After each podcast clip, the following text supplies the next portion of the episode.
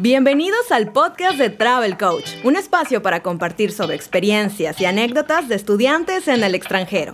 Todo lo que necesitas saber sobre la vida en Canadá lo encuentras aquí. Comenzamos. Hey, ¿qué tal? ¿Cómo están? Bienvenidos al podcast de Travel Coach, donde te ayudamos a vivir una experiencia de estudio y trabajo en el extranjero. Mi nombre es Andrea y estoy muy emocionada de poder apadrinar este, el primer episodio de un proyecto muy especial donde vamos a compartir información súper útil e importante para todos aquellos viajeros que deseen cumplir sus sueños fuera de casa. En este espacio vamos a echar la plática, vamos a divertirnos con miles de anécdotas, con miles de historias y de experiencias de nuestros estudiantes y por supuesto les vamos a compartir información relevante acerca de temas migratorios. En este espacio vamos a echar la plática, vamos a divertirnos con miles de temas que sabemos que a ustedes les causan inquietud o curiosidad. ¿Por qué? Porque hay muchísimas cosas que aprender de otros países y bueno, para eso estamos nosotros. Así que suban el volumen al podcast, pónganse cómodos que hoy vamos a hablar de cómo puedes viajar con tu mascota a Canadá. Porque sí, los viajes son una aventura increíble, pero hacerlo en compañía de tu mejor amigo peludo yo creo que es otra experiencia completamente y es triste porque muchas personas por X o por Y razón deben mudarse ¿no? a otro país, tienen que salir de, de México y no pueden llevarse a su mascota. Así que si estás en planes de migrar a Canadá, es vital que conozcas todos los permisos y requisitos para poder hacer esto. Entonces, Hoy, en nuestro primer programa de Travel Coach, tenemos un invitado muy especial que nos va a ayudar con todo este tema tan importante. Él es Israel Achach, médico veterinario. ¿Cómo estás, Israel? Bienvenido al primer episodio de Travel Coach. Hola, Andrea, muchas gracias por la invitación. Igual contento por por estar en este primer programa. Muchas gracias por la invitación y en lo que pueda ayudarles con muchísimo gusto. Ay, no, muchísimas gracias por aceptar la invitación y por apadrinar este primer capítulo. Pero bueno, como les estaba comentando, chicos, en este capítulo vamos a hablar acerca de cómo puede uno migrar al extranjero junto con su mascota. ¿Por qué? Porque como viajero internacional, tenemos que aclarar, aclarar esto y es, importante. Si puedes viajar con animales de compañía a Canadá, al menos, como, como caso especial del país, eh, The Canadian Food Inspection Agency presenta un listado de las mascotas y sus requisitos para ingresar al país. Yo ahí me metí en internet, investigué bien eh, qué animales sí pueden entrar, qué animales no. Y en este episodio especialmente nos vamos a enfocar como en mascotas más comunes, ¿no? Y que se van a quedar de una manera permanente en el país. Por ejemplo, si a mí Edith, nuestra directora, me dice, oye, ¿sabes qué? Te voy a mandar a Canadá seis meses, yo le digo, ah, perfecto, pero yo me voy a llevar a mi tortuga, me voy a llevar a mi perrito, me voy a llevar a mi gato. Y esto en realidad es posible. Pero también puedes meter, por ejemplo, peces, puedes meter este, en otro tipo como de reptil y de anfibio, pero en fin, ese es como un tema, eso es harina de, de otro costal, ¿no? Pero como mascota personal, por ejemplo, en el caso de los perritos, las restricciones sé que a veces es un poco como intimidante o abrumador, ¿no? Creemos que va a ser un proceso muy largo, muy tedioso, pero investigando en internet la verdad me di cuenta que las medidas son muy claras, son muy concisas, pero tampoco es un proceso tan largo ni, ni imposible, ¿no? Entonces, número uno, tu animal, tu mascota de compañía no necesita un permiso especial. Sin embargo, eso no quiere decir que sea un proceso eh, sin importancia, ¿no? Hay que darle su debida importancia y seguir cada, cada uno de los pasos. Tú no me vas a dejar mentir, Israel, y me vas a ayudar a confirmar esta, esta información. La mascota debe eh, presentar a la fecha del viaje todas las vacunas que necesite a, la edad, ¿no? No se puede viajar con cachorritos ni recién nacidos, tiene que ser mayor a ocho semanas y no pueden viajar con alimento, ni tú puedes llevar el alimento, a menos que lo hayas comprado, por ejemplo, en Estados Unidos. Está prohibido llevar alimento para mascotas en el equipaje. Otra cosa que también es súper importante es el espacio donde, donde viaja eh, nuestra mascota. Eh, ¿Te has topado en algún caso con, no sé, alguno de tus pacientitos que tenga que emigrar al extranjero y tenga que cumplir con ciertas características en su, cajita de transporte? Sí, Andrea, eh, todo el tiempo, todo el tiempo estamos teniendo clientes que quieren viajar, que quieren viajar y no quieren dejar sus mascotas aquí en Mérida y entonces los, tratamos de ayudar un poquito con eso. Eh, y justamente el primer consejo es que se, se documenten bien, que averigüen bien cuáles son los reglamentos, cuáles son las, las restricciones que tiene cada país y cada aerolínea, ¿eh? porque cada aerolínea tiene sus propias directrices y es importante que investiguen. Creo que ese es, el primer paso, investigar con tiempo. El, el, espacio en el cual, la cajita en la cual va a ir, va a ir la mascota es un tema súper importante también. Eh, por el espacio mismo, ¿sí? que tiene que ser lo suficientemente pequeño para que quepa allá en, en, el, en el, espacio que tiene destinada la, aerolínea para tal motivo y también para que la mascota esté cómoda. ¿sí? Eh, es muy diferente, hay que considerar si es un perro o es un gato, la raza, el temperamento, eh, todo eso hay que considerarlo antes de, antes de elegir una buena jaula, pero es importante también que se elija con tiempo de anticipación para que la mascota se vaya acostumbrando, incluso mm, a educarlo y entrenarlo a que entre de la jaula, salga, que no le dé miedo estar dentro de la jaula, porque quizás sea un viaje largo. Entonces, eso eso eso es una buena idea, es un buen consejo el que tú das elegir una buena jaulita para que se empiece a entrenar con tiempo. De hecho, leí en internet que se recomienda, bueno, es lo, más favorable o lo, indicado, es que la mascota que esté dentro de su cajita o de su jaula transportadora pueda estar de pie, pueda eh, sentarse completamente, acostarse y dar una vuelta normal dentro de la jaula. Yo me imagino que es, no sé, para que la mascota no se ponga ansiosa quizás. Sí, eso creo es hablando en particular de los perritos, ¿eh? de los perros. Sí. Si, ellos necesitan un espacio vital un poquito más amplio, efectivamente que por lo menos se puedan parar, como tú dices, estirarse un poquito durante el viaje, que seguramente va a durar algunas horas. En el caso de los gatos es un poco diferente. El gato no necesita, para estos viajes, no necesita un espacio tan grande. Puede ser pequeño, pero eh, incluso se siente más seguro estando en un, espacio pequeño, pero tiene, tendría que, en este caso, si se transporta un gato, lo ideal es que vaya tapadito, que sea oscura, que sea oscura la jaula para que se sienta, se sienta seguro. Entonces, como resumen, sí, en el caso de los perros quizás una jaulita amplia, pero en el de los gatos no es tan importante eso. Muy bien. Investigando en el sitio web de Aeroméxico, eh, me encontré con también información muy interesante. Como decías, sí hay ciertas diferencias entre aerolínea o otra aerolínea, pero bueno, las que me encontré aquí se, las voy a compartir. Por ejemplo, ya dijimos el carnet de vacunación, que tenga todas sus vacunitas a la fecha del viaje. Un certificado de buena salud que es expedido por un médico veterinario. ¿Qué nos puedes decir acerca de este certificado? Sí, efectivamente, hay, hay, algunos requisitos que comparten todas las aerolíneas y, y, básicamente son eso, un certificado de salud vigente y un carnet de salud eh, y de vacunación y disparización al día. Esos son, son dos eh, documentos que se necesitan, que van acompañados de la cédula profesional del médico veterinario y eh, de repente también algunas aerolíneas piden una, una, identificación del médico veterinario. Es importante para cumplir con el requisito, por supuesto, de ese protocolo que, que, exige la aerolínea, pero también es para que tú estés seguro que tu mascota está sano claro. para poder eh, sobrellevar esa, ese estrés del viaje en el cual va a haber cambios de temperatura, se este, va a ser un, un periodo prolongado, quizás sin agua, sin comida, quizás eh, se agite, se asuste, eso desgraciadamente es inevitable y es importante que sepamos que la mascota está completamente sana para que no haya un accidente o una mala noticia durante el viaje, ¿no? Entonces, precisamente por eso es quizás es que esa restricción de que no pueden viajar eh, perros muy, muy pequeños eh, de edad, recién nacidos, ni quizás tampoco tan viejitos, ¿no? Animales viejitos. Y ahora que mencionas el tema de la comida y del agua, ¿qué le puedo dar de comer a mi perrito antes del vuelo? ¿O tiene que estar en ayuno? ¿O sé que también es un requisito que tengan un aparatito especial para hidratarse? Esa es una buena pregunta, ¿eh? porque justo, justo, como, justo como dices, no se puede. Ese, ese, fue un problema que tuvimos hace poco con un perrito que enviamos a Canadá, justamente, que la aerolínea no permite que haya que vayan croquetas, ¿no? Eh, yo creo justo por la importación, exportación y todo ese rollo, más que, más que por no darle de comer al perrito durante el camino. Y entonces hay que considerar si come o no come.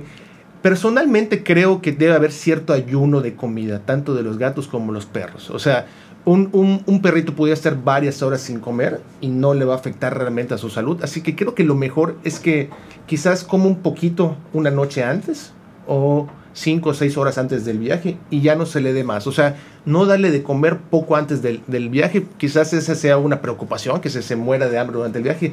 Pero yo preferiría que la mascota viaje con un poquito de hambre, digamos, que lleno y entonces se vomite durante el viaje, se maree o hay algún accidente de ese tipo. Entonces, creo lo mejor es que hay un ayuno de comida. Sí puede tomar agua poco antes del viaje, de subirse al avión, y si es posible y hay una escala durante el viaje, y si pueden coordinarlo con las autoridades, ojalá que pudieran darle un poquito de agua por lo menos en esa parada, ¿no? Muy bien. Igual eh, estaba investigando en, en, internet que depende mucho también de la hora del vuelo. Em, por ejemplo, a ti te han llegado pacientitos, perritos que viajan a Canadá, que pues es un vuelo relativamente corto, ¿no? Desde Cancún o de, desde Ciudad de México. Pero, ¿qué piensas de los casos donde son vuelos más largos? Siete horas, ocho horas. Bueno, eh, sí, sí es algo estresante, ¿no? Mientras más largo es, el viaje, seguramente va a ser más difícil para la mascota. Entonces, quizás valga la pena que, intentemos eh, localizar eh, vuelos más cortos en los que no hay escalas. Eso, bueno, ustedes son los expertos en eso y seguramente que podrán encontrar para sus clientes, para estos chicos que viajan, un viaje corto. Cuando es imposible, porque las condiciones no lo permiten, sí intentar que, que vaya cómodo todo, todo eso, ¿no? que, que, el perrito vaya cómodo, que el gatito vaya cómodo. Y si hay una escala, vuelva a lo mismo, intentar que en esa escala se le, quizás se pueda sacar de la jaula un ratito, este, se le dé un poquito de agua, comida no, definitivamente no, pero agüita sí, que se estire, etc. Y un dato importante que, que, que no, me gustaría que no se nos pasara es que la jaula tiene que ser, eh, si no nueva, sí en magníficas condiciones, ¿eh? porque eh, siempre, siempre sale una noticia viral de que alguna mascota se perdió en algún mm, aeropuerto, en alguna escala. y muchas veces la verdad es que no es culpa de la, aerolínea, sino que son jaulas en mal estado, que se abren fácilmente y el, si el gato, el perro está, nervioso, obviamente lo primero que va a hacer es salir corriendo. Entonces, por eso es que es una todo, todo cuenta, todo suma. Una buena jaula en buen estado, el acostumbrar a tu gato, a tu perro a la jaula desde semanas o meses antes para que no esté esperando que se abra para salir corriendo. Todo eso suma, todo eso suma. Una buena investigación y hacerlo con tiempo, como todo, va a ayudar a evitar accidentes. Sí, yo estoy segura que las personas que están escuchando este podcast aman mucho a sus mascotas y no van a dejar este importante proceso a la y se va. O sea, esto se tiene que ver con tiempo, hacer una inversión, porque hablando de inversiones, otra pregunta frecuente de seguro es cuánto cuesta mm, eh, viajar con mi perrito.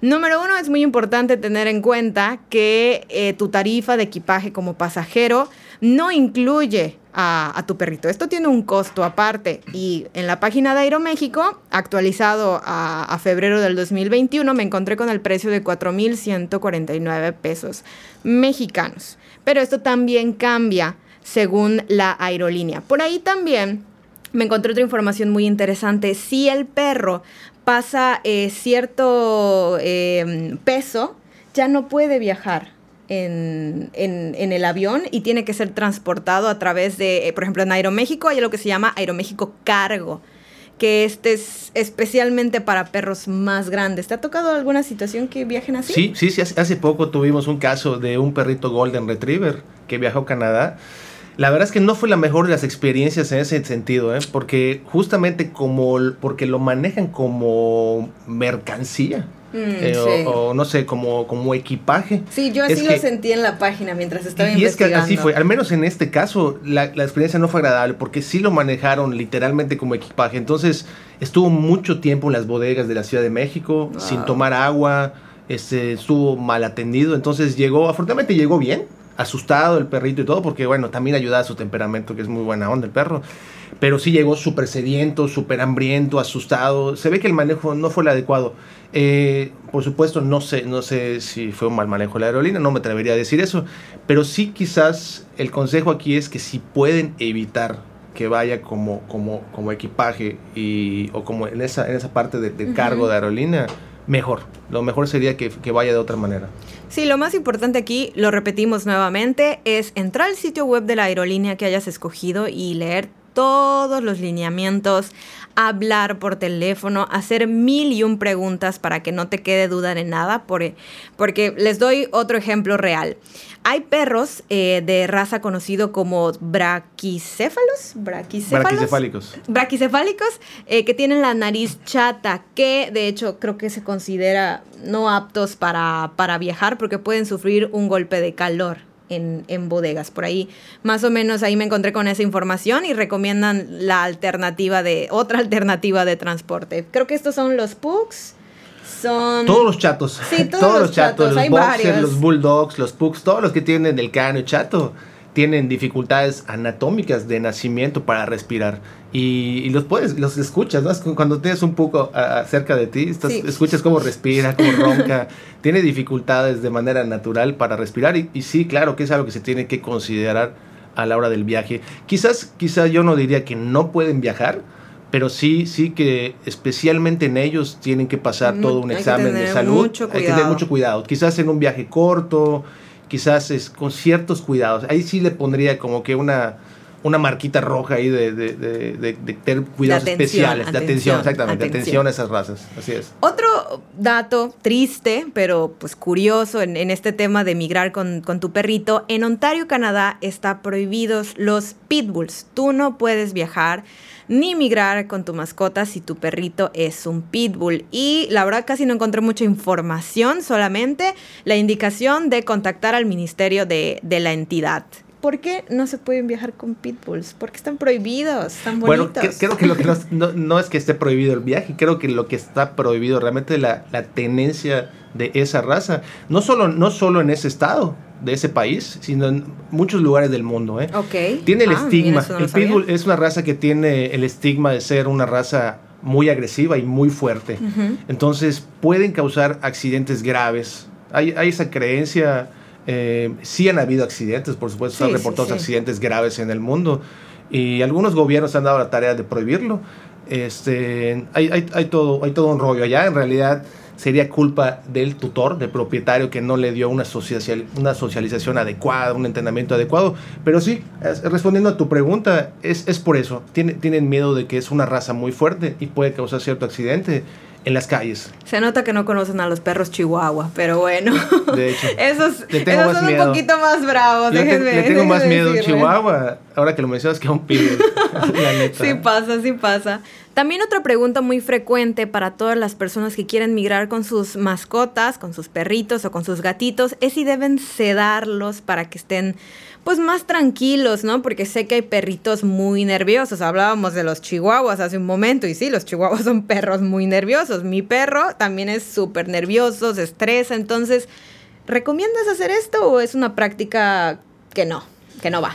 Mira, Andrea, es, en, el pasado era una práctica común el darle algunos medicamentos, algunos sedantes a los perritos y los gatitos que viajaban. Era, era, era súper común. Su valeriana, su valeriana.